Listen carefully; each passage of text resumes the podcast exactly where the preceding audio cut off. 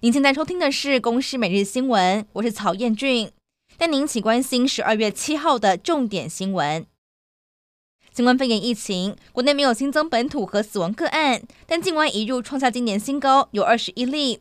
不过指挥中心也说明，已经有不少个案转阴。至于国内有莫德纳疫苗在今天到期，所以指挥中心和地方政府陆续祭出了打疫苗拿好康活动，希望可以提升打气。目前大约还有一点五万剂正在多管道的进行接种。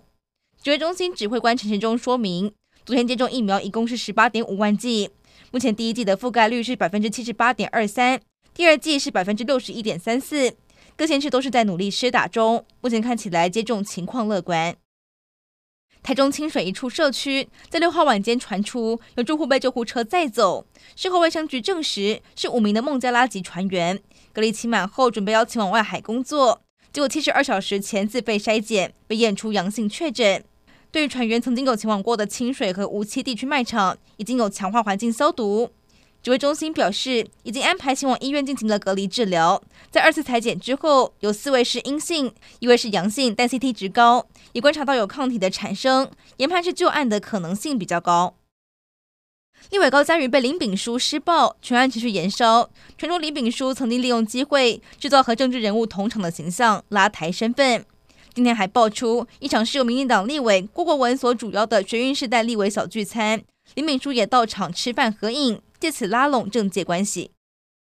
新北市新店在十一月份发生了枪击案，而黄姓嫌犯在作案之后潜逃到中国大陆。国台办发言人马晓光在七号表示。厦门市公安机关了解情况之后展开调查，经过讯问，该名嫌犯对于枪杀一事供认不讳。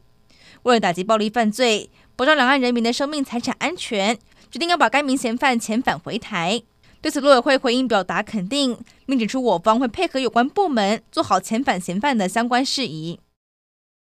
美国白宫在六号宣布，无法接受中国政府在新疆对维吾尔人发动的种族灭绝还有反人类罪暴行。将会对二零二二年二月四号开幕的北京冬季奥运会发动外交抵制。到时候，美国政府官员和外交代表将不会出席北京或参与中国举办的任何奥运仪式。但美国冬奥代表队的附中参赛则是照常出团，成为了全球第一个宣布抵制北京冬奥的国家。对此，我方总统府回应说明，会考量到各方面的局势发展之后，再做出适当应应。以上内容由公视新闻制作，感谢您的收听。